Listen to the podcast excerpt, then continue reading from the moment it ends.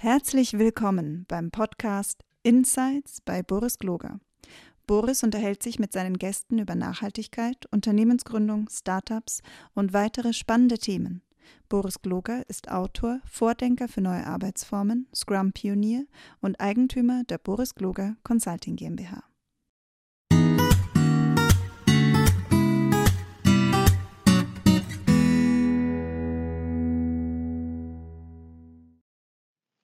Hallo und herzlich willkommen, dass ihr wieder dabei seid zu meinem kleinen Podcast. Ich habe mir heute den Thorsten Groß und den Tim Richter eingeladen. Beides ähm, äh, Organisationsexperten und ähm, systemische Coaches, glaube ich, wenn ich es richtig gelesen habe. Aber erzählt auch einfach mal selber, wer ihr seid. Ich überlasse euch zu entscheiden, wer da jetzt anfängt. Ja, ich fange gerne an, auch zum Auseinanderhalten der Stimmen.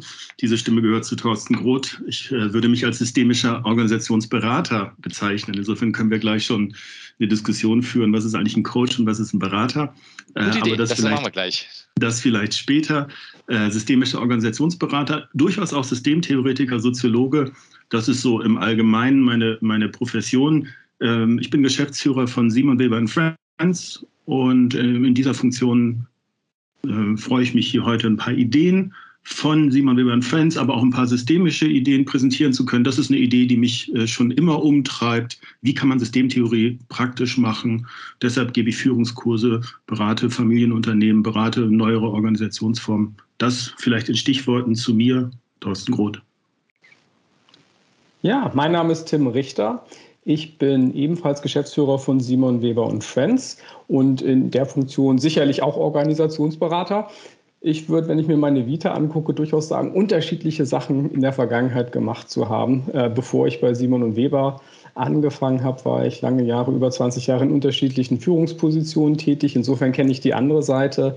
Zuletzt äh, war ich Vorstand bei Xing und insofern ist mein großes Steckenpferd Führung im Kontext von Organisation und dann immer die Frage der Digitalisierung. Wie passen die Sachen eigentlich zusammen? Und ja, ich freue mich auf unser Gespräch, Boris. Cool. Ihr zwei, äh, Tim und Thorsten, ähm, äh, wie macht man das eine gemeinsame Geschäftsführung? Das, Frage, ne, das erste Frage an systemische äh, Berater. Wieso macht ihr das gemeinsam? Wir machen das gemeinsam mit der Idee der Komplementarität. Also ich, ich berate ja auch viele Leitungsteams und insofern gibt es, glaube ich, eine wichtige Idee. Schaue, dass du nicht, die, dass du nicht genau die gleichen Kumpel in die Geschäftsführung nimmst, ähm, was Tim natürlich irgendwie auch ist, aber er ist ein anderer Kumpel, weil er bringt, äh, bringt, äh, bringt komplementäre äh, Persönlichkeitseigenschaften und Fähigkeiten mit. Und äh, das ist für mich das Allerwichtigste. Und daneben sollte man nicht außer Acht lassen, man muss irgendwie auch Lust haben, gemeinsam was voranzutreiben. Ja, ich würde das ergänzen, dass man äh, tatsächlich schaut, wenn es auf der persönlichen Ebene gut funktioniert und man harmoniert, ist das, glaube ich, eine Grundvoraussetzung. Und dann kommt eben das dazu, wenn man dann auf die Sachebene, auf das Fachliche schaut, wenn man dann unterschiedliche Disziplinen mitbringt, dann kann aus der Kombination was entstehen, was größer ist als jedes Teil zusammen oder einzeln genommen. Und, und wie geht ihr mit Konflikten um? Gibt's, oder gibt es nicht? Oder, oder? Ja, natürlich, aber wenn man sich das anguckt, die Konflikte ist, glaube ich, äh, eins der wesentlichen Dinge, dass man tatsächlich erstmal ein Gespür dafür entwickelt, wann sie auftauchen, ähm, dass man da aufpasst. Und äh, ich glaube, es ist immer wieder da die, sagen wir mal, die Fähigkeit, äh, sich etwas zurückzunehmen und tatsächlich mit einer anderen Perspektive auch drauf zu schauen. Wenn man mal sozusagen erste erste Impulse und Emotionen ein bisschen zurücknimmt, dann sieht man ja dann doch meistens, dass von der anderen Seite drauf geschaut es ja durchaus auch Dinge gibt, die zu berücksichtigen sind. Und daneben muss man dann auch sehen, wir haben eineinhalb Jahre Vorbereitungszeit, also Anlaufzeit gehabt und den Sprung haben wir vom halben Jahr gemacht. Insofern im ersten halben Jahr würde ich noch nicht von Konflikten groß sprechen. Da kann ich durchaus sagen, das, was mich sonst immer, wenn Geschäftsführung mir das erzählen, werde ich immer eher ein bisschen, äh, bisschen hellhörig, aber mhm. wir können tatsächlich sagen, ich kann mich nicht an große Konflikte erinnern in diesem halben Jahr. Okay, cool. Und ähm, jetzt macht noch ein bisschen, bisschen Werbung für, für Simon Weber. Was macht ihr denn? Was zeichnet euch denn aus? Wie groß seid ihr denn? Wie viele Leute habt ihr denn? Äh, mit welchen Leuten arbeitet ihr? Ja, ich weiß gar nicht, wir müssen vielleicht gar keine Werbung machen. Simon Weber Friends, gegründet von äh, Fritz Simon, einem der Begründer des systemischen Ansatzes, Heidelberger Schule.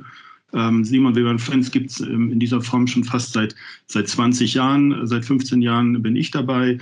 Tim ist dazugestoßen. Wir haben auch äh, vier, fünf feste Kollegen, mit denen wir arbeiten. Wir haben ähm, noch einen größeren Anteil an Netzwerkpartnern und wir haben Hauptprodukte und die Hauptprodukte ranken sich alle um systemische Organisationsberatung, Grundkurs, Aufbaukurs, systemische Organisationsberatung. Das ist unser Klassiker. Den gibt es schon so lange, wie es uns gibt. Da gibt es auch mittlerweile schon mehr als 1500, 1600 Absolventen in dieser gesamten systemischen Szene. Aber das ist ja das Spannende auch, dass wir unterschiedliche Szenen, glaube ich, auch bedienen, Boris. Das, wo du jetzt unterwegs bist, das, wo wir schon oder SWF schon seit längerem unterwegs ist, in dieser Szene, glaube ich, ist SWF einigermaßen bekannt. Daneben, neben diesen ähm, Klassikern äh, zur Organisationsberatung, machen wir viele Inhouse-Programme, systemische Weiterbildung. Wir begleiten immer mehr auch Unternehmen. Wir beraten Unternehmen in Veränderungsprozessen, jetzt auch gerade rund um neue Organisationsformen. Da kommen ja die Aufträge auf einen zugeschwappt eher, als dass man sich darum kümmern muss. Cool. Und ähm, es sind ja nicht alle Leute bewandert mit systemischen Ansätzen. Was, was macht systemische Organisationsberatung, systemische Beratung aus? Was ist denn der, was ist der eigentliche Trick oder, oder, oder Kern von, von dem? Naja, das ist im Grunde genommen, wenn man draufschaut, äh, systemische Prinzipien anzuwenden. Und eine der Grundideen, mit der alles anfängt, ähm, ist ein Ausspruch äh, von Umberto Maturata, der gesagt hat, ähm, alles, was gesagt wird, wird von einem Beobachter gesagt.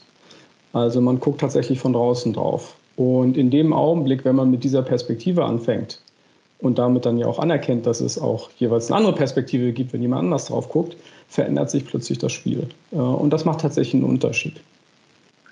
Ja, die Beobachterperspektive ist das eine. Das andere, das äh, ist natürlich das ganz schwierige Wort System, äh, Systemtheorie, da steckt es drin, systemisch, da steckt es auch drin. Es gibt viele Systemiker, die haben andere Systemansätze. Wir sind da schon für die Fachleute doch schon näher dran an der soziologischen Systemtheorie und das ist dann Niklas Luhmann und in Gefolge auch weitere äh, weitere Denker. Wir sind schon sehr stark dabei, auch eng an diesen Ansätzen uns immer wieder auf Kommunikationsmuster zu fokussieren. Das heißt, wir schauen hauptsächlich an den Individuen vorbei auf die dahinterliegenden Muster und haben dann, wie zum Beispiel in diesem Projekt, über das wir vielleicht ja auch noch reden werden, zum New Organizing, eine Alternativsicht zum Alltag. Das heißt, wir schauen ja, wir schauen ja immer, wie verfestigen sich Muster, wie kommt es auf der einen Seite zu Innovationsimpulsen und zu Widerständen. Das heißt, wir haben Grundfragen der Musterbildung, progressiv wie defensiv, entwicklungsfähig wie nicht entwicklungsfähig. Das schauen wir uns an das ist für uns das Besondere des äh, systemischen Ansatzes. Und wir haben dann im gewissen Sinne so einen Joker an der Hand, weil mit dieser eher allgemeinen Sicht auf Systemlogiken sind wir, glauben wir, ganz gut in der Lage und sind die Personen, die bei uns in Führungs- und Beratungskursen in der Lage, in jeder Situation äh, gute Unterstützung leisten zu können. Habt ihr ein Beispiel für so eine Systemlogik? Weil kann man sich, ich, ich meine, ich habe auch den Luhmann gelesen und ähm, hm es ist schon sperrig, ne? also finde ich, also fand ich auch damals schon im Studium. Und selbst wenn ich mir das immer wieder klar mache, und ich glaube, das ist für, also viele meiner Kollegen ist es ja auch so, da kommt man dann und sagt plötzlich, System, äh, Organisationen sind eigentlich nur Systeme aus Kommunikation und dann sagen sie, und wo ist denn der Mensch? Und, hm. äh, und du hast es gerade ganz wunderbar äh, formuliert und hast gesagt, an den Individuen vorbei die Muster anschauen. Ähm, aber habt ihr ein Beispiel, wie, wie man sich das ein bisschen klarer machen kann, was, wie das systemische Denken funktioniert? Ja, können wir gerne machen. Äh, wir haben typische Muster und das ist eher eine Kombination, deshalb zögere ich gerade. Also ich glaube, der, der pure Luhmann würde auch nicht so empirisch vorgehen, aber auch aus der Heidelberger Schule haben wir so ganz klassische Muster. Wir haben Spaltungsmuster, wir haben pseudoharmonische Muster, wir haben Chaosmuster. Dann nehmen wir jetzt mal drei Prototypen, die man sich ganz oft angucken kann. Und wenn man sich das praktisch anschaut oder jetzt auch in neueren Organisationsformen, wir haben Organisationseinheiten, die wollen innovieren, die wollen agilisieren und wir haben andere Organisationseinheiten, die sperren sich dagegen. Die, die in der Agilität sind, machen ihre großen Initiativen, haben eine große Abteilung, die anderen äh, machen nicht mit. Auf einmal zieht sich ein Spaltungsmuster durch die Organisation oder durch Teams durch. Das wäre so etwas. Das heißt, wir können allgemein gucken, es finden, es finden Spaltungsmuster statt. Oder Pseudoharmonie, alle tun ganz nett und sagen, oh, Purpose, das ist ja alles ganz wunderbar und wie toll sich das doch alles anfühlt und wie schön, dass wir jetzt selbst organisiert arbeiten können. Aber hinterrücks sind sie alle unzufrieden und kommen gar nicht auf die Idee, oder kommen gar nicht darauf, dass es gar nicht so positiv ist, weil man immer ganz nett miteinander redet und sich gegenseitig auf die Schulter klopft und nebenbei das Unternehmen Kunden und Aufträge verliert. Das wäre das Pseudoharmonische und jetzt könnte ich das Chaosmuster auch noch nennen. Ganz viele Experten wollen mitreden und äh, man hat heiße Diskussionen in jeder Sitzung und am Ende kommt keine Entscheidung zustande. Das heißt, das sind so Heuristiken, mit denen wir arbeiten und äh, vielleicht das als sehr praktische Ausprägung. Das wäre so eine Kombination von Luhmannscher Systemtheorie und sehr spezifischen SWF-Ansatz. Was man ja, vielleicht dann noch ergänzen kann, äh, bloß, äh, das ist, ähm, um, um das auch noch mal eine Runde praktischer zu machen, in vielen Ansätzen, Management-Theorien, äh, Dingen, die erzählt werden, zum Beispiel auch Agilität, ähm, ist oft äh, der Fall, dass es um normative Ansätze geht wo man sagt, so muss es sein und so ist es richtig. Aus einer systemtheoretischen Perspektive ist man da immer ein bisschen vorsichtiger, schaut sich die Funktion an und ist sich dessen bewusst, dass gerade in Organisationen ganz, ganz viele Sachen paradox äh, organisiert sind. Aber es gibt auch immer die Widersprüche und immer die andere Seite. Und ähm, das ist, glaube ich, eine Sache, die einen riesengroßen Unterschied macht, weil man nicht äh, sozusagen in diese Falle hineingeht, sich auf eine Seite festzulegen. Ähm, um dann eben zu vergessen, dass es auch noch etwas anderes gibt, äh, um das man sich kümmern muss. Und die grundsätzliche Aufgabe, die wir ja immer haben, ist, mit diesen Paradoxien oder Widersprüchen umzugehen.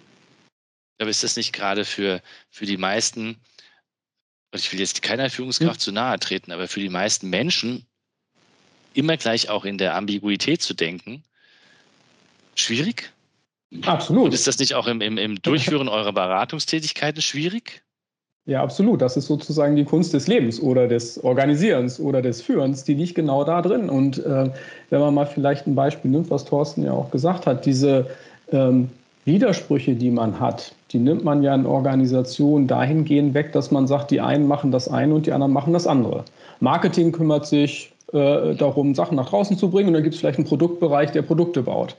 Und äh, damit hilft man diesen einzelnen Bereichen, Abteilungen, Teams, wie auch immer, dass sie etwas paradoxiefreier arbeiten können, weil man dann weiß, wir machen Marketing und wir kümmern uns um die Marketingaufgaben, andere machen Produkt, kümmern sich um Produktaufgaben. Und dann kommt jetzt äh, ja irgendwann zum Spur, wo man sagt, die Sachen müssen ja auch zusammenpassen. Und dann treten genau diese Widersprüche auf. Und äh, das ist dann sicherlich auch genau die Situation, in der Führung wirksam wird und dann Führung ähm, arbeiten muss, um zu sagen, wie wollen wir dieses, diesen Widerspruch, den wir jetzt haben, über Zeit eigentlich angehen und behandeln. Ja, und ähm, jetzt hier bewusst gesagt Führung, ähm, oft genug Führungskräfte, muss aber nicht so sein, gibt es natürlich auch andere Formen.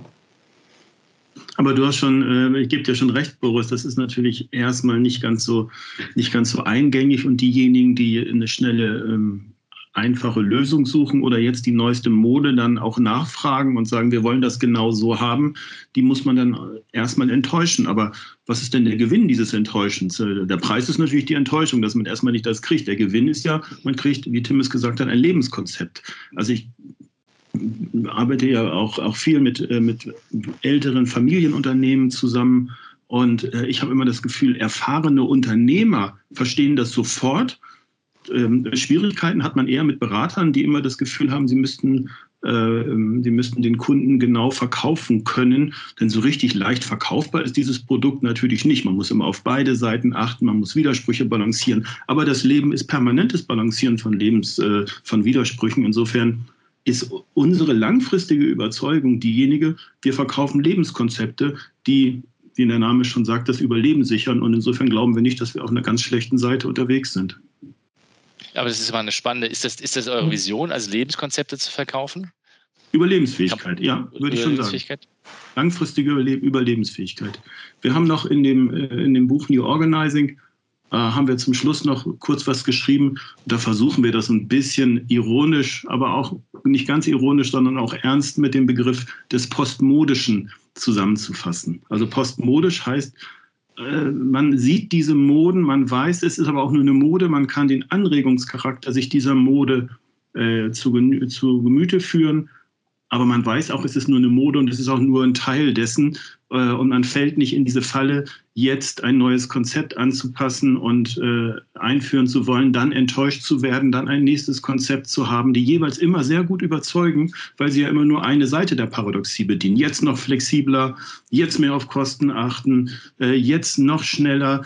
Aber wo bleibt die Beständigkeit? Die andere Seite holt einen ja immer wieder ein. Und das sollten Organisationen, und das versuchen wir mit diesem Begriff des Postmodischen zusammenzufassen, irgendwann durchschaut haben, dieses Spiel. Und daran arbeiten wir. Also ich finde diesen Gedanken der Überlebensfähigkeit tatsächlich sehr zentral. Wenn man normalerweise auf Organisationen guckt, ist ja immer diese Idee und Vorstellung da, dass man Ziele hat, dass man Dinge erreichen möchte, äh, vorankommen äh, möchte.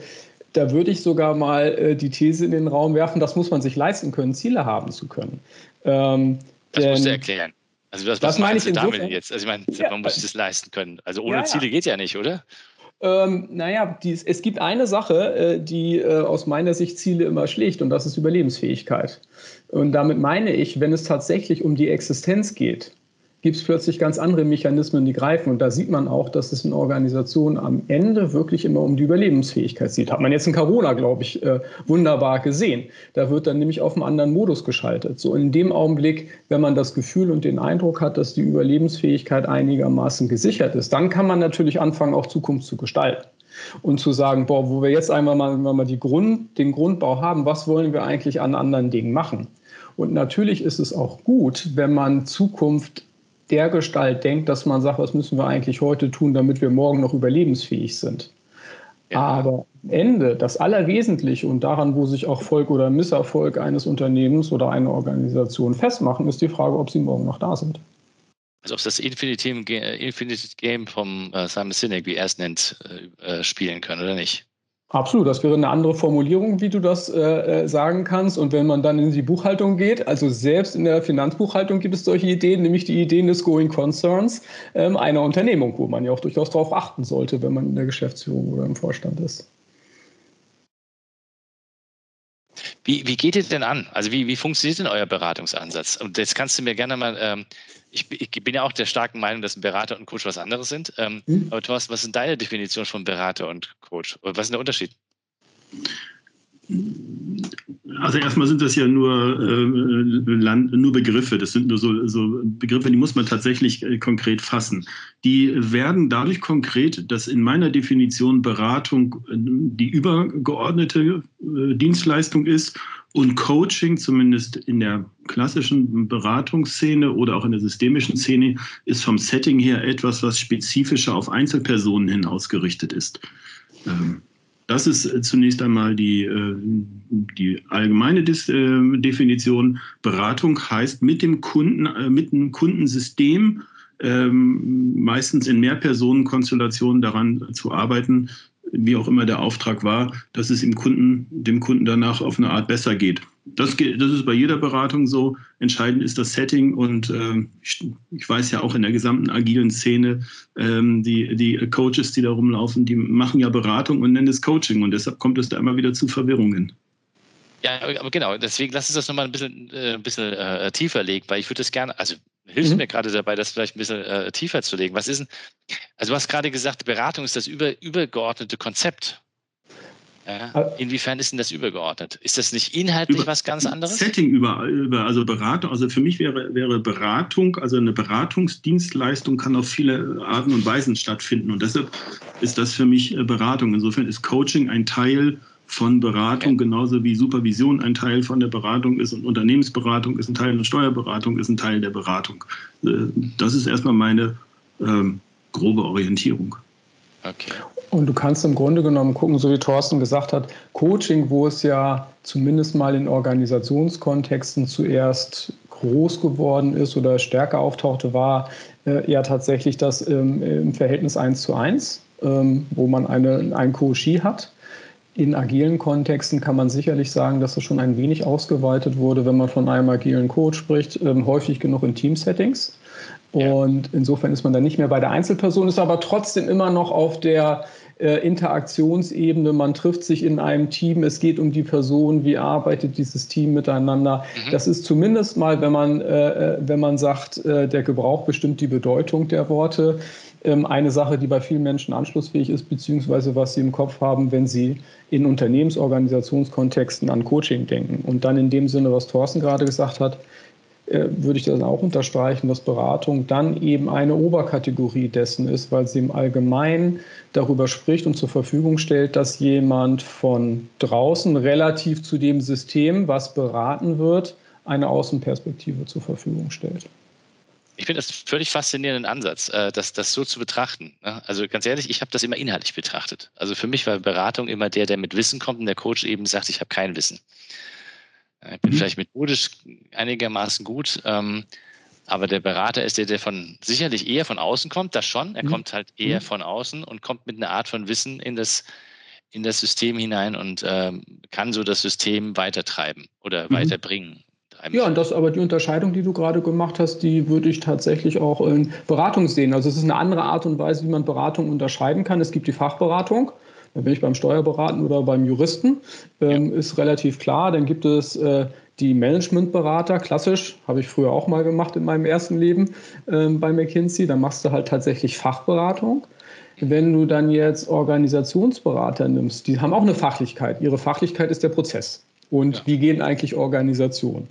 Ähm, und insofern hat da ja jeder sein, äh, sein Spezialgebiet. Ähm, wenn man es paradox formulieren möchte, wenn jemand sagt, ich bin Generalist, dann ist das Generalistentum seine Fachdisziplin. So, also toll. Also finde ich genial. Jetzt, ich würde gerne noch ein bisschen Zeit, ähm, weil wir sind schon ziemlich fortgeschritten, ähm, noch mit eurem neuen Buch ähm, beschäftigen, New Organizing. Und mich eine Frage, die ich ja habe, die ist ein bisschen, die ist jetzt ein bisschen äh, ähm, nicht böse sein, ähm, äh, äh, ähm, äh, provokativ. Kann es sein, dass ich die, dass ich die Organisationsberater wie ihr oder AG oder systemischen Organisationsberater, so, also so habe ich zumindest jetzt gerade das Empfinden oder ist meine Beobachtung, auf dieses Thema Agilität stützen, weil systemische Organisationsberater überhaupt nicht funktioniert hat? Würde ich so nicht sehen. Ähm, ich glaube, ich kann das insofern ein bisschen besser beurteilen, weil ich ja mit dem ganzen Thema Organisationsberatung ähm, noch nicht so lange unterwegs bin. Insofern mhm. habe ich da weniger Geschichte.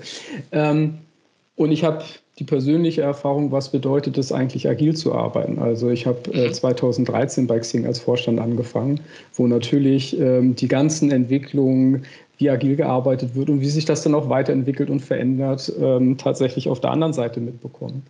Und äh, mein Gefühl und Sicht tatsächlich ist so, dass du ähm, agile Ansätze erstmal eine große Verheißung hatten. Und zu sagen, wir können jetzt anders arbeiten ähm, und Dinge anders gestalten. Und sie kommt natürlich die Agilität aus dem, ähm, aus dem digitalen Kontext und der digitalen Produktentwicklung, was ganz häufig übersehen wird, weil die Leute das nicht so nah dran sind ähm, an, an, an der Digitalität und an der Produ äh, Softwareentwicklung.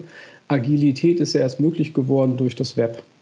Vor hat man ja. Monolithen gehabt, ähm, andere Produktionsprozesse. Erst durch neue Technologie ist es überhaupt möglich geworden, agiler zu arbeiten, verteilter zu arbeiten, andere Releases zu machen und so weiter. Also es ist ganz interessant, dass Technik dazu geführt hat, dass es andere Organisationsformen gibt. Und dann gab es eben die agile Bewegung, die dann verbunden mit neuen technischen Möglichkeiten und Arbeitsformen auch eine Idee davon hatte, wie man gerne arbeiten möchte und wie man wahrgenommen werden möchte, auch als Entwickler. Ähm, und ganz viel Verheißung da drin und eine Seite betont. Ähm, und diese eine Seite zu betonen bedeutet immer, dass man eine andere Seite vergisst und gar nicht mehr sieht. Und da, glaube ich, kommt Systemtheorie ins Spiel, um die Leute wieder daran zu erinnern, dass es diese andere Seite gibt, die man auch nicht verteufeln muss.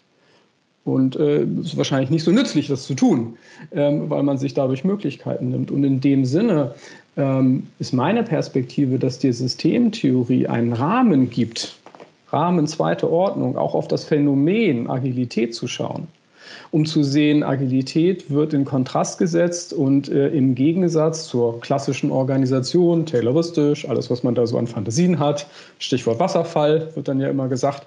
Ähm, und Systemtheorie öffnet dir den Blick, dass es diese beiden Seiten gibt ähm, dass du beide Seiten im Grunde genommen brauchst. Und wenn man ehrlich hinschaut, gab es in allen klassischen Organisationen jede Menge Agilität und es gibt in allen agilen Organisationen jede Menge klassische Konzepte in unterschiedlichen Gewichtungen.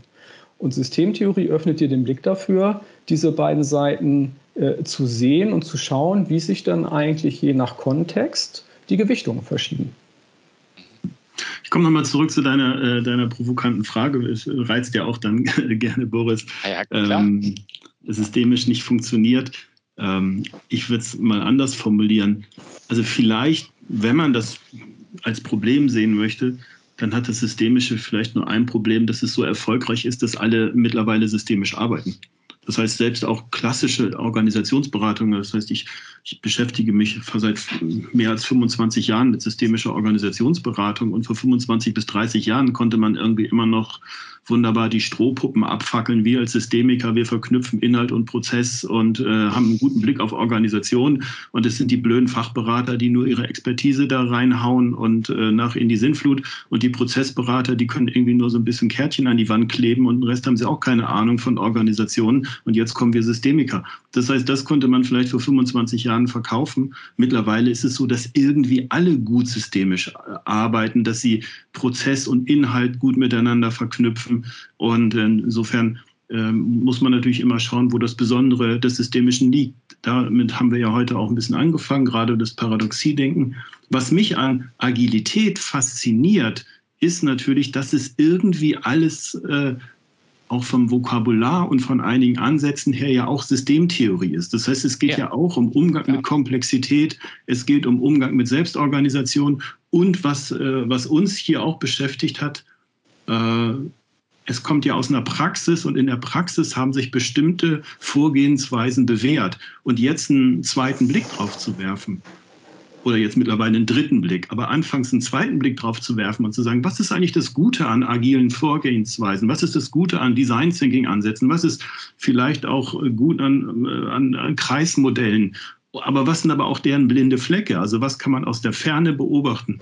Das finde ich das Faszinierende daran. Und mittlerweile kann man ja schon sehr gut beobachten, deshalb jetzt eher so der dritte, die dritte Phase, wie gehen Organisationen eigentlich nach diesem Agilisierungsschub damit um, dass das nicht in dem Maße funktioniert hat, wie sie sich erhofft haben und sie jetzt die großen Anfänge, die noch in der, in der Luft hängenden, unfertigen Projekte mit der alten Organisation und den neuen Anforderungen, wie können Sie das eigentlich jetzt miteinander verknüpfen? Und deshalb bin ich als Systemiker immer relativ entspannt, weil wir sind sowieso ganz oft diejenigen, die nach äh, einer Modewelle dann kommen, weil die Probleme bleiben dann ja erhalten. Die können ja, wir dann bearbeiten. Ja, das ist klar. Äh, also ich meine, wenn, wenn man sich so, so, so positioniert, wie du es gerade tust, ist natürlich, ist, ist natürlich angenehmer. Ich fand es toll, dass du gesagt hast, faszinierend, das, das agile Thema dass sich das fasziniert. Und äh, so ging es mir ja auch. Ja. Ich bin ja auch, ich würde nicht sagen, dass ich als systemischer Berater irgendwie ausgebildet bin, aber die Systemtheorie hat mich immer wahnsinnig fasziniert. Und dass ich das allererste Mal mich mit Agilität beschäftigt habe, 2000, ja, 2000, 2001 herum, hatte ich halt sofort so eine Epiphanie. Ne? Ich, ich habe ich hab da drauf geguckt und habe gedacht, ah, Wahnsinn, die haben es gelöst. Also die haben, die haben das Thema, wie es jetzt praktisch anwendbar ist, was die Systemtheoretiker erklären, haben die plötzlich meiner Meinung nach handhabbar und gelöst. Das hat mich fasziniert. Und aber du sagst, du hast auch gleichzeitig was Interessantes angesprochen, dass es so sowas wie eine wie ein, wie ein Kater gibt. Ne? Also äh, haben wir alle erlebt. Firmen fangen an, das eine oder andere Projekt ist vielleicht erfolgreich, dann versucht die Organisation auch ein bisschen mehr agil zu werden, was immer das genau heißt im, im jeweiligen Kontext. Und dann gibt es diesen Ernüchterungskater nach dem Motto, oh, ist nicht schnell genug oder geht nicht ähm, oder ist doch schwieriger, als man gedacht hat. Ja. Und die, die Beobachtung, die wir, also würde ich jetzt behaupten, fast alle Berater gemacht haben in den letzten 15 Jahren, ist, dass man zwischendrin aufhört. Also es ist so ungefähr wie du, du Du veränderst das Paradigma des Miteinanderarbeitens, aber willst es doch nicht verändern. Naja, und das ist die Frage, ob. Dieser, dieser Spruch, ne? Naja, und die Frage ist, ob du das jetzt äh, dem, ähm, dem Willen der einzelnen Personen zuschreibst, wie gerade gesagt, aber die wollen das denn ja nicht. Eine mögliche andere Erklärung, äh, systemtheoretisch, ist, dass das organisationale Phänomene sind. Ähm, das heißt, dass man tatsächlich Organisationen hat in einer Art und Weise, die es schwieriger macht, bestimmte Sachen äh, tatsächlich durchzusetzen. Und das muss gar nicht an dem Willen oder Unwillen von Leuten hängen. Und ich glaube, eine Sache, ähm, wenn man sich das anschaut, ist die Idee der Agilität geboren aus dem Team. Wenn man sich das Agile Manifest anguckt und die Leute, die das gemacht haben, da würde ich ja sogar fast sogar noch einen Schritt gehen, dass sie sagen, wir, bauen, wir haben ein Team, das einen Kunden hat, den man kennt, für den man mit seinem kleinen Team bestimmte Dienstleistungen erbringt und wie können wir das eigentlich gut organisieren im Kern, äh, wo es eigentlich ja. herkam. So, Definitiv. und Genau, so. Und dann gibt es unendlich viele Ansätze und Ideen und äh, Überlegungen, wie schafft man das eigentlich, diesen Gedanken, der auf Interaktion ausgelegt ist, in einem Team, in eine große Organisation zu bringen. Und das ist unendlich schwierig. Und das liegt daran, weil wenn du auf Organisationsebene kommst, also mehr als eben sechs Leute hast, oder meinetwegen sogar, wenn wir mal eine Stufe gehen, man kann, äh, Jürgen Appelow hatte es ja gerade sein Modell des Anfix, wo er dann explizit sagt, das gilt jetzt mal für 150 Leute.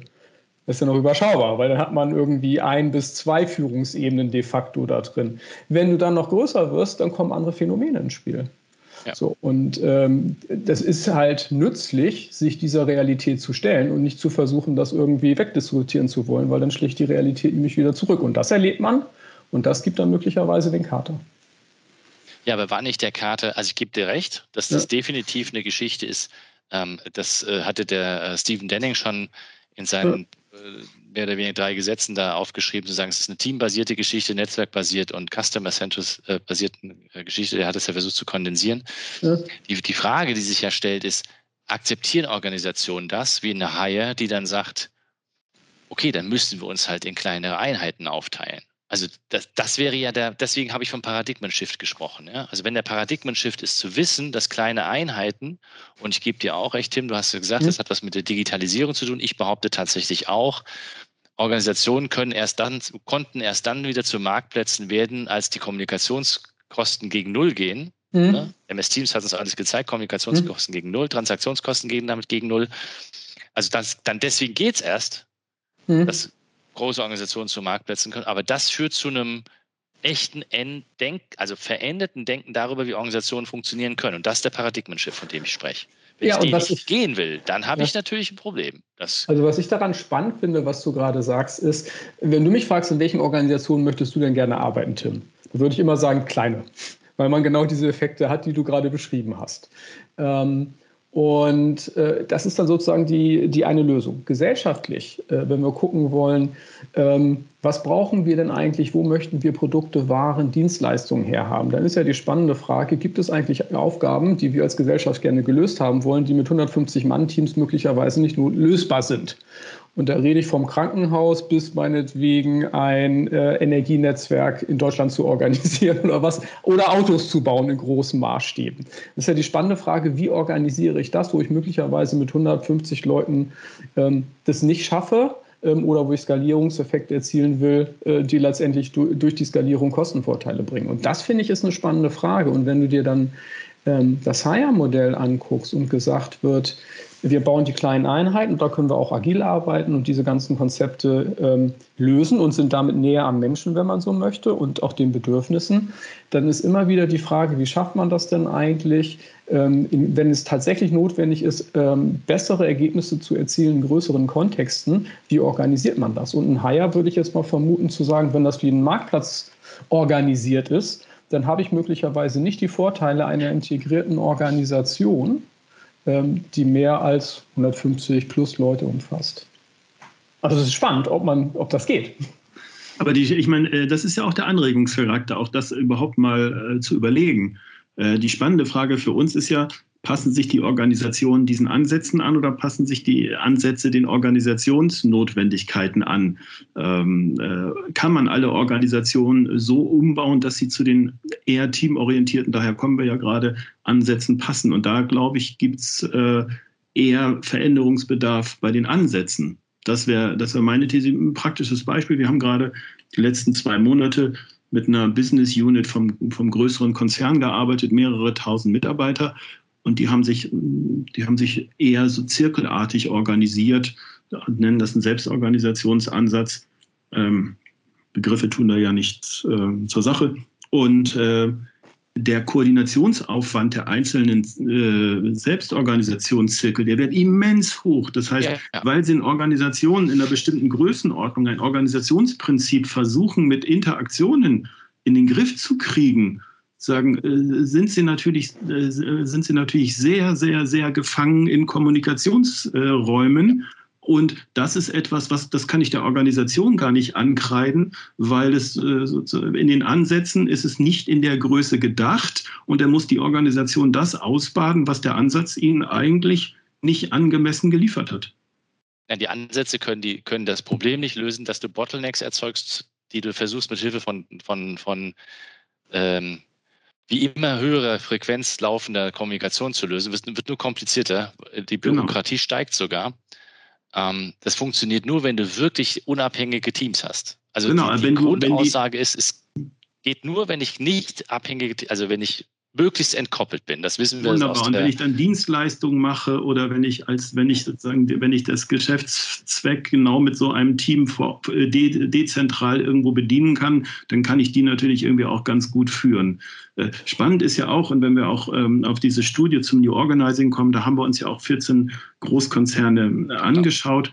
Und dort kann man auch sehen, dass eigentlich ähm, Im Zuge dieser Selbstorganisations-Euphorie wurde ja funktionierende Führung unterbunden. Und das ist was ganz Spannendes. Also wenn ich nochmal auf diese, dieses Beispiel der Business Unit komme, ein Zurückgehen auf klassische Führung, auf hierarchische Führung würde ja zumindest, was äh, diesen, diesen Überhang an Dauerkommunikation äh, angeht, würde, würde das ja gut bearbeiten können. Aber dann müsste man klassische Führung wieder etablieren, dann müsste man womöglich auch Hierarchien anerkennen, die man ja unter Selbstgesichts Selbstorganisationsgesichtspunkten eher rausgedacht hatte. Das heißt, das Rückeinbinden von Hierarchie ist hier eine ganz große Frage und ganz viele der Organisationen sind damit total überfordert. Und auch die Führungskräfte sind damit überfordert, weil sie wissen, ich darf nicht mehr hierarchisch führen. Ich weiß, es würde helfen, aber ich denke, das darf ich nicht mehr und die Teams wollen das nicht mehr, aber sie leiden alle darunter. Das ist zurzeit ähm, das, was ich gerade beobachte, was wir gerade beobachten, was in den Organisationen passiert. Das hat viel damit zu tun, dass man eigentlich Hierarchie, und das muss nicht die klassische Hierarchie sein auf Ebenen, aber man muss mehr über Hierarchiebildung nachdenken, um Organisationen in einer bestimmten Größenordnung dann auch wieder überlebensfähig zu halten. Ja, das wäre die eine Variante. Die andere hm. Variante könnte doch sein, dass ich ähm, mehr über ähm, Ausrichtung agiere, mehr über mhm. Sinnstiftung und dann quasi die Exekution tatsächlich den, ich bleibe jetzt bei, bei dem mhm. Zirkel oder Teams überlasse das heißt, Führung muss sich wandeln. Also das ist ja, deswegen habe ich mal ein Buch geschrieben, Selbstorganisation braucht Führung. Ohne Führung geht es nicht. Mhm. Wir müssen nur die Art und Weise der Führung verändern. Naja, was ja die Genau, aber das wäre mein, mein, also Hierarchie würde ich jetzt auch, äh, würde ich durchaus auch sagen, man kann auch eine Hierarchie der Werte einführen. Ne? Das ist auch eine Hierarchie. Ne? Ja, okay, dann, dann müssten wir jetzt darüber diskutieren, welchen Hierarchiebegriff du hast. Ich versuche mhm. immer, mhm. da, da musst du mal halt aufpassen, die meisten, die jetzt hier zuhören, in der Sekunde Hierarchie ist für die ganz klassische Strukturen, ne, die wir mhm. alle kennen. Ja, und damit und dann Kopfchef ja. etc. Ja, und damit die Frage ist, ob es das noch braucht. Nee, also damit, das ist eine Möglichkeit, wie man Hierarchie organisieren kann. Ähm, eine Angst zu haben oder ein, oh, ich mag keine Hierarchie, nimmt einem Möglichkeiten, äh, ist eher unklug, sowas zu machen, sondern es bringt mehr, oder es ergibt aus meiner Sicht mehr Sinn, eine aufgeklärte Hierarchie zu leben. Und das heißt, darüber nachzudenken, wo brauche ich eigentlich Hierarchie, wo man in Entscheidungssituationen auf welche Art und Weise auch immer dafür sorgen kann, dass Entscheidungen stattfinden. Ähm, denn das braucht man äh, für Handlungsfähigkeit. Und ähm, man kann im Grunde genommen ähm, auch da dann wieder auf den Luhmann zurückgehen, wo man äh, sagt, ja, okay, wenn du in Organisation bist, mehr Spieler, er, er steigert Komplexität. Wie können wir eigentlich Komplexität reduzieren, um handlungsfähig zu bleiben? Das äh, funktioniert über Hierarchie. Und jetzt kannst du fragen, in welchem Maße. Entweder sagst du den Leuten genau, was sie tun sollen, Arbeitsanweisung, mit der Gefahr, dass du nicht an die Umgebung passt. Na klar kannst du über Werte führen. Ähm, wenn du über Werte führst, bedeutet das aber, dass die äh, Richtungskraft, die Koordinationskraft, die du durch die Werte in die Organisation gibst, deutlich geringer sind, als wenn du eine Strategie machst und sagst, wir arbeiten in Asien und nicht in Nordamerika oder andere Dinge. Und dessen muss man sich bewusst sein, ähm, dass dann halt je mehr oder je abstrakter man wird und die sozusagen die Chance auf Lenkung damit geringer hält, weil Werte sind interpretationsfähig, ähm, dann bedeutet auch, dass man möglicherweise überrascht wird. Sowohl in die eine Richtung als in die andere Richtung. Absolut. Also weil, weil, weil du weißt nicht mehr, was, was, was wirklich rauskommt. Also ich, und, und, das meinte ich vorhin mit Paradigmenwechsel in der Führung. Wenn ich diesen, wenn ich das anstrebe, das wirklich zu machen, bleibt ja eigentlich nur die logische Konsequenz, ich muss die Strategie sich entstehen lassen. Also die, die, mhm. die emergente Architektur haben die, haben die Softwareentwickler das vor 20 Jahren genannt. Mhm. Ich habe zwar eine Grundidee, wo ich hin will, mhm. ja, und ich habe vielleicht auch ein, in der Technologie war das dann noch einfacher, weil es ein paar Grundaspekte gab, die konntest du nicht negieren, das war halt so. Mhm. Aber innerhalb dieses Rahmens konnte, wusstest du nicht, wie die Architektur später aussieht. Genau, und was du damit hast, und das ist aus meiner Sicht eine Sache, äh, die in agilen Ansätzen dramatisch unterschätzt wird, dass es nämlich bestimmte Dinge gibt, ähm, die du ähm, tatsächlich vorgeben musst äh, und die du setzen musst. Nimmst du jetzt meinetwegen Technologie. Der Architekt, der sagt, der hat entschieden, entwickeln wir in Rails oder in Java. Wenn er das entschieden hat, ist es nicht so einfach, fünf Jahre später diese Grundsatzentscheidung zu ändern. Das heißt, es gibt Dinge, die musst du unter extremer Ungewissheit entscheiden und die kann man auch nicht gut ausrechnen. Nehmen wir ein anderes Beispiel, einen Automobilbauer. Das ist schön, wenn wir eine Strategie emergent entstehen lassen und je mehr man dieses Sensing machen kann, umso besser. Aber irgendwann müssen die möglicherweise entscheiden, bauen wir für zwei Milliarden die Fabrik in Südamerika ähm, oder in Deutschland und gehen wir jetzt eigentlich 100 Prozent auf ähm, Elektro und, äh, und oder haben wir Wasserstoff mit dabei? Und solche Entscheidungen ähm, unter extremer Unsicherheit, wir wissen es erst äh, sehr viel später, musst du trotzdem vorne treffen. Und die Frage ist, wer kann das? Da haben wir, hat ja die agile Szene versucht, eine Lösung zu finden, indem sie gesagt, lasst uns so, so, so, schnell wie möglich Prototypen günstig bauen, um diese Erkenntnis über die Zeit zu gewinnen. Ja, und möglichst, und ja, an irgendeinem Punkt, wenn ich dann entschieden habe, ich baue jetzt mein E-Batteriewerk, weil ich der Meinung bin, das war's jetzt, könnte es extrem teuer werden, wenn sich diese Entscheidung als fehlerhaft erlaubt. Ich meine, aber die, die logische Konsequenz war schneller iterieren, also das System schneller ja. lernen zu lassen. Da ist die Idee und Fantasie dahinter, dass man das kann. Dass man jetzt innerhalb einer sehr kurzen äh, Zeit durch solche Experimente herausfinden kann, was in zehn Jahren richtig ist.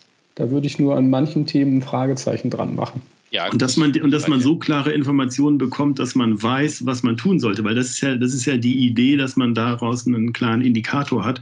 Was ich erlebe, ist, dass das eigentlich immer nur neue Anlässe zu weiteren Diskussionen führt. Also das heißt, das Spannende ist ja, dass wir, ähm, dass man äh, zwei Sachen miteinander verknüpft, die gar nicht so gut zusammenpassen, nämlich nicht, hierarchische, nicht hierarchische Kommunikation und Entscheidungsfähigkeit. Und die Idee ist, die Entscheidungsqualität steigt in nicht hierarchischen Organisationsformen und hat, macht aber die Erfahrung, dass, die, dass der Ideenreichtum ähm, steigt, aber nicht die Entscheidungsfähigkeit. Das heißt, und wie kriegt man eigentlich beide ja. Sachen zusammen? Und wenn man dann ja. äh, über, darüber redet, in welcher Methode äh, man dann jetzt abstimmt, dann wird eine Metadiskussion darüber geführt, ob man nicht auch ein anderes Verfahren wählen könnte. Und jetzt merkt man, äh, da laufen diese, diese diese Ansätze laufen in der Praxis ins, ins Leere.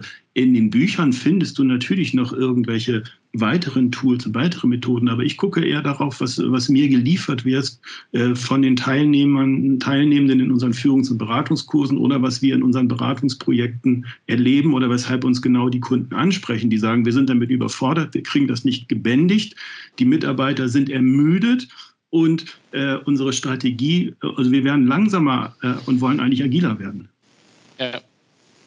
Ja, nee, das ist, du, du, du beschreibst ein klassisches Phänomen von allen agilen ähm, äh, äh, Implementierungen, die nicht vernünftig aufgesetzt sind, wo, wo, man, wo man genau das vergessen hat. Also wo, wo man vergessen hat, es gab einen Grund, warum es Product Owner oder Scrum Master gibt, die man mit entsprechenden Kompetenzen ausstatten musste damit Entscheidungsfähigkeit hergestellt werden kann und über die Zeit an die Teams abgegeben werden kann. Ja, weil von Anfang an hat es ja nicht funktioniert.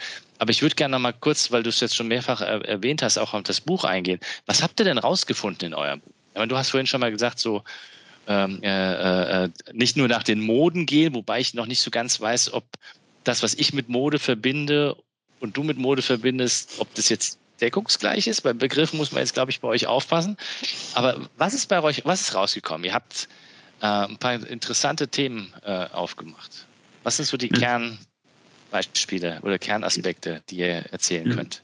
Erstmal wichtig, äh, ist uns auch mal ganz wichtig, weil wenn, wenn wir von wir sprechen, also wir haben das mit, mit 45 zumeist Absolventen unserer Kurse erforscht und die sind in die Unternehmen gegangen. Das heißt, wir haben die, die 14, 15 Fallstudien sind, äh, sind mit vielen Forschern zusammen entstanden. Und wenn wir über alle Studien hinweg jetzt äh, auf das Buch schauen und auf die Ergebnisse schauen, dann äh, erleben wir äh, extrem viel Veränderungsbereitschaft, extrem viel, viele gute Anwendungen auf Teamebene. Und dann kommen wir zu Aspekten, die wir schon gestreift haben. Das heißt, eher ein Vergessen der Organisation, ein Vergessen von Führung und ein Vergessen der internen Beratung. Also wenn, das ist jetzt sehr schnell, aber ich glaube, das, das äh, fasst ganz vieles zusammen. Das heißt, die Größe der Organisation passte nicht zu den Ansätzen. Die Businesslogik, die großen Strategiefragen, die Konzernumbruchfragestellungen, die sind immer wieder in diese agilen äh, Phasen reingedrungen und sind, sind nicht richtig aufgenommen worden. Führungskräfte fühlten sich irgendwo in der Luft hängend und äh, haben eigentlich die agilen Impulse nicht in die Organisation reingetragen. Das heißt, es gab eigentlich immer Abbrüche. Es gab ganz viele äh, agile Insellösungen, die haben sich aber dann auch eigentlich schon innerlich verabschiedet und haben sich dann als die großen Robinson Crusoes in der Welt gesehen, um sie herum irgendwie, ich weiß gar nicht, ob Robinson Crusoe das gute Bild jetzt ist, aber man versteht schon, sie haben irgendwo eine Inselexistenz. Und was für uns auch spannend war, diese Idee, man macht es selbst, man macht es äh, aus sich heraus und, äh, und wir haben ganz viele interne Change-Abteilungen gehabt, die, nicht, die gar nicht ihr Wissen mit in diese Change-Projekte mit einfließen lassen konnte oder aber Change-Abteilungen, die selbst erstmal diese agilen Ansätze auf sich haben anwenden wollen, was dazu geführt hat, dass sie sich erstmal zwei Jahre mit sich beschäftigt haben und nicht damit beschäftigt haben, wie sie das Agile in ihre Organisation tragen können. Also das in der Kürze als Ergebnis über viele Studien hinweg. Ja, was mir noch, was ich noch gerne ergänzen möchte, ich habe ja eine der Studien geschrieben, war nicht der Herausgeber mit dabei, habe also sozusagen eine Partikularsicht. Ich persönlich finde es als extrem erfrischend und erleichternd, äh, die Fälle zu lesen und zu sehen, dass es anderen nicht besser geht als mir.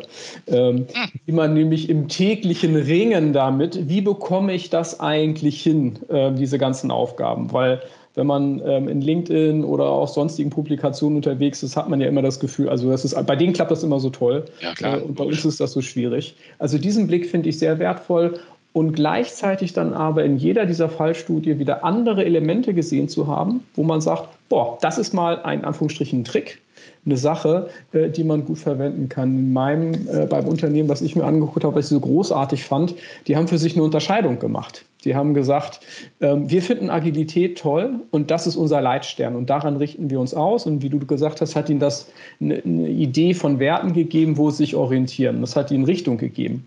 Und dann waren sie aber schlau genug zu sagen, und wenn es nicht klappt, sind wir noch nicht gut genug. Ähm, das heißt, irgendwas machen wir da noch nicht richtig. Ähm, wir haben es noch nicht ganz verstanden. Und das hat ihnen dann aber die Neugierde gegeben und die Kraft und die Initiative, auf einer pragmatischen Ebene Sachen zu verändern. Ähm, das war für mich zum Beispiel so eine Erkenntnis, wo ich sagen würde, das kann man auch an anderer Stelle gut anwenden.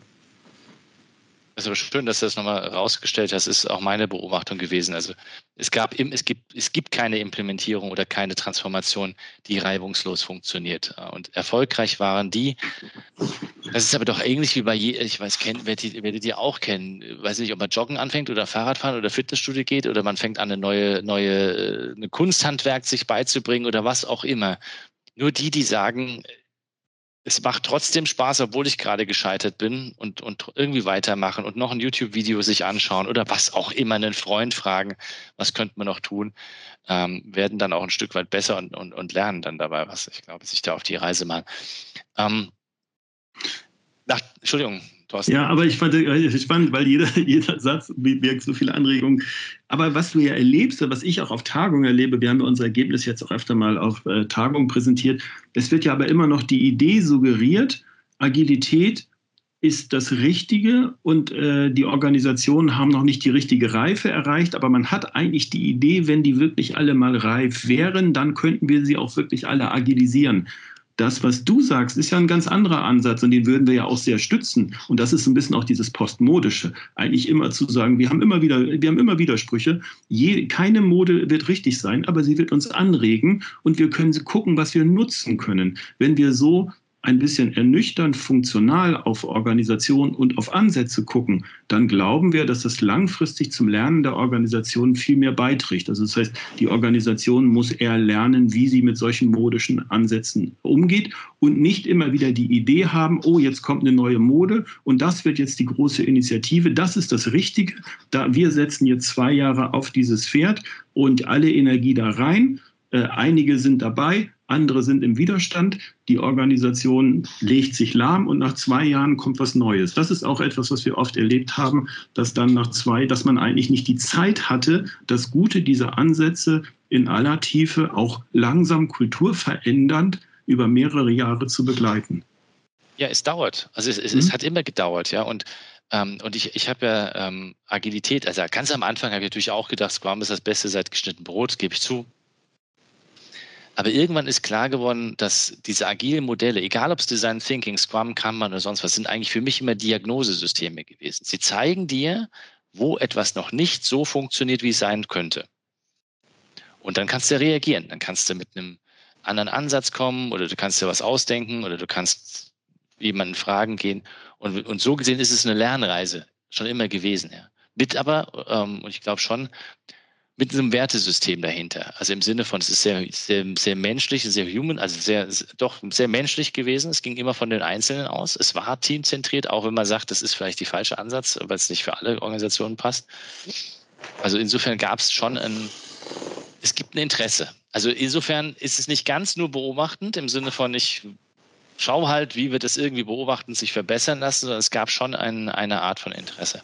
So zum, zum Abschluss. Was würdet ihr denn jetzt und Organisationen empfehlen? Ich meine, ihr seid ja Berater, kommt. Also, was ist, gibt so den Drei-Schritte-Fahrplan? Also vielleicht nicht drei Schritte, aber was ich sagen würde, ist immer mit einem gesunden Abstand drauf zu gucken, was funktioniert. Und das ja. nehme ich. Ähm, und das hört sich sehr leicht an, gebe ich zu, ist aber unendlich schwierig, ähm, es zuzulassen, dass man auch die andere Seite sich nochmal anschaut und das auch nochmal nimmt ohne sich äh, äh, zu stark auf irgendetwas festzulegen, sich damit zu identifizieren und sich damit selbst zu fesseln. Also wenn du äh, mich da so anreizt, dann würde ich sagen, ich habe eigentlich nur einen Trick äh, und okay. einige Organisationen machen das, die meisten nicht, Orte und Zeiten zu finden, in denen man von außen auf sich guckt und sagt, was ist gut gelaufen, was ist nicht so gut gelaufen, was steht in Zukunft an. Das heißt, sich selbst als Organisation in den Blick zu nehmen, im gewissen Sinne tatsächlich mal ähm, die Zeit ein bisschen anzuhalten denn äh, früher hieß es ja immer, Veränderung heißt Organisation aus einem stabilen Zustand in einen Veränderungszustand zu bringen. Und jetzt ist es ja genau andersrum. Das heißt, Organisationen in diesem Dauerveränderungsprozess ab und zu mal dazu zu bringen, dass sie anhalten, dass sie reflektieren lernen, dass sie ähm, über mehrere Ebenen mit Kunden hinweg, da kann man jetzt ja auch viele Design Thinking Elemente alles einbauen, was es gibt, alle agilen Methoden nehmen, aber der Fokus muss sein, wie beobachten wir uns, was hat gut funktioniert, was hat weniger gut funktioniert, wie wollen wir weitermachen. Das ist das, was mir fehlt und was ich glaube, was Organisationen jenseits aller Moden weiterhilft. Kannst du das so konkretisieren? Wie würdest du das machen? Also alle in einen Raum und dann miteinander einen großen Open Space laufen lassen? Oder wie, wie, wie würdest du das machen? Das kommt auf die Organisation und auf die, auf die Anfragen, auf die Anfragen an. Also ich würde irgendwie immer schauen, dass wir äh, Möglichkeiten haben, die Perspektiven der Organisation zusammenzubringen. Und meistens ist es bei uns ja dann eine Kombination aus mehreren Aspekten. Das heißt, wann ist es etwas, was man vielleicht erstmal im Leitungsteam bearbeitet? Was, wann ist es etwas, was man bereichsübergreifend und wann ist es etwas, was man bewusst als Intervention dann ähm, im Rahmen eines Open Space so inszeniert, dass es organisationsweit Resonanzen erzeugt und von der Organisation auch zurückgebunden wird. Aber das wären so unsere klassischen äh, Formate, die dann greifen. Das sind ganz, das ist ob das jetzt eine Methode ist von für 50 oder 100 Jahren, das ist mir vollkommen egal, äh, weil es geht darum, dass es das bezweckt oder das, das bewirkt, was man möchte. Dass man gemeinsam anfängt zu reflektieren. Und dann müsste man dann klassische Maßnahmenkataloge schreiben oder wie, wie, wie, wie geht es dann weiter? Und sich permanent weiter mitbeobachten. Also das, das Gute ist doch, okay. man, man kann doch also die, die permanent mitlaufende Beobachtung zweiter Ordnung, darum geht es doch. Organisationen wissen doch, wie sie Strategien entwickeln. Sie wissen doch, was Kunden- und Produktentwicklung bedeutet. Das heißt, die haben jetzt äh, viele Jahre ja nicht irgendwo hinterm Mond gelebt und brauchen jetzt irgendwie was komplett Neues. Sie müssen immer, sie kriegen immer wieder Anregungen, aber sie müssen das, was sie tun, auf eine bestimmte Art und Weise, würde man jetzt sagen, in ihr Gedächtnis mit einführen. Denn viele Organisationen haben dann gar kein Gedächtnis mehr, weil permanent, Personen und Führungskräfte wechseln, permanent Vorstände und Strategien wechseln. Und sie wissen eigentlich gar nicht, was sie schon gewusst haben und sie wissen gar nicht, was sie können. Und deshalb ist für mich das eher eine Frage, überhaupt ähm, das kommunikativ immer wieder äh, bewusst zu halten, was eine Organisation alles kann. Und diese Orte gibt es in Organisationen nicht. Ich gebe dir komplett recht. Ich, ich erlebe das sogar in meiner kleinen 70, 70 Personen Firma, dass, ähm, dass wir immer wieder über solche Dinge reden müssen, immer wieder Retros machen und sich immer wieder Leute, die schon ein bisschen länger dabei denken, äh, sind, hinterfragen, ja, warum weißt, wisst ihr das denn nicht? Also haben wissen, äh, ne? also ja, ja, haben wir schon 20 Mal gemacht. Jetzt fangen wir, na egal. Ich glaube, das kennt, kennen einige von euch, dass wir diese, diese Orte herstellen muss. Ja. Cool. Gibt es noch etwas, was ihr gerne erwähnen würdet, was ihr ähm, was wir noch, worüber wir noch nicht gesprochen haben. Irgendein Thema, wo ihr sagt, das, das muss noch raus. Oder sagt ihr, wir haben schon über die wichtigsten Sachen gesprochen? Hm, also es gibt nur eine Sache, ähm, ah, die, ja, die werden wir jetzt nicht endgültig äh, besprechen können, aber was ich immer äh, äh, ähm, äh, schwierig finde oder wo ich anders drauf gucke, wenn gesagt wird, in der Systemtheorie ist der Mensch nicht drin. Äh, natürlich ja, ist der Mensch Punkt. drin. Ja? Nee, der ist bloß in einem anderen. Der ist, ja genau deswegen, aber ich sag, das wäre was für die nächste Folge. Der Mensch ist da, er sitzt bloß an einer anderen Stelle. Das musst du mal erklären. Wie meinst du das mit der anderen Stelle? Na, ähm, wir brauchen die Menschen, um Organisationen zu erzeugen. Wenn es keine Menschen gäbe, gäbe es keine Organisation. Wenn es keine Luft gibt, gäbe es keine Menschen, weil sie nicht keine Luft zum Atmen haben. In dem Sinne braucht man sie. Ähm, die Phänomene, die wir in Organisationen erleben, also die Muster, von denen Thorsten gesprochen hat, auf diese Muster kann der einzelne Mensch, wenn die Organisation groß genug ist, kaum Einfluss nehmen. Weil ob der eine, eine Person da ist oder nicht, es ändert nichts an den Mustern, weil die Muster stärker sind als wir. So, und diese äh, sozusagen, diese beidseitige Bindung, die man hat, ist im Grunde genommen das, was in diesem Gedanken drin ist, dass Organisationen aus Kommunikation entstehen und sich selbst erzeugen. Und in dem Sinne sind die Menschen draußen gedacht, aber nur um das Denken ein bisschen einfacher zu machen. Da müssen wir wirklich nochmal drüber reden, weil jetzt fängst du an, darüber nachzudenken, warum gibt es die Soziologie und warum versuchen wir als Soziologen, den Einzelnen aus der Unmündigkeit der Zwänge seiner Organisation zu befreien. Aber das lass uns das einfach in einem weiteren Podcast machen. Insofern sage ich jetzt dann auch ganz bewusst, na, von meiner Seite aus ist dann alles gesagt. Und wenn der Zusatz ist, lasst uns gerne mal über individuumsbezogene Ansätze und systembezogene Ansätze reden und lasst uns eher über mal reden darüber, was heißt es eigentlich, wenn man Mindsets verändern möchte und Organisationen meint. Das heißt, es gibt auch nicht nur in der Soziologie in der Tiefe spannende Diskussionen, sondern jetzt auch in der Praxis der Organisationsveränderung ganz große Fragestellungen, Purpose, Mindset, die alle mit dieser Frage auch gut bearbeitet werden könnten und gestreift werden könnten und vielleicht sogar auch eine andere Nuance kriegen als die, die sie jetzt in der Szene kriegen. Cool, machen wir das. Tausend Dank, ihr zwei, für eure Zeit. Gerne, lieber Boris. Danke. Hat Spaß gebracht. Bis zum nächsten Mal. Diese und weitere Podcast-Folgen findest du auf Spotify, Apple Podcasts, YouTube und natürlich auf der Website www.insights bei borisgloger.com. Boris Gloger Consulting ist deine agile Strategieberatung. Besuch uns auf der Website www.borisgloger.com.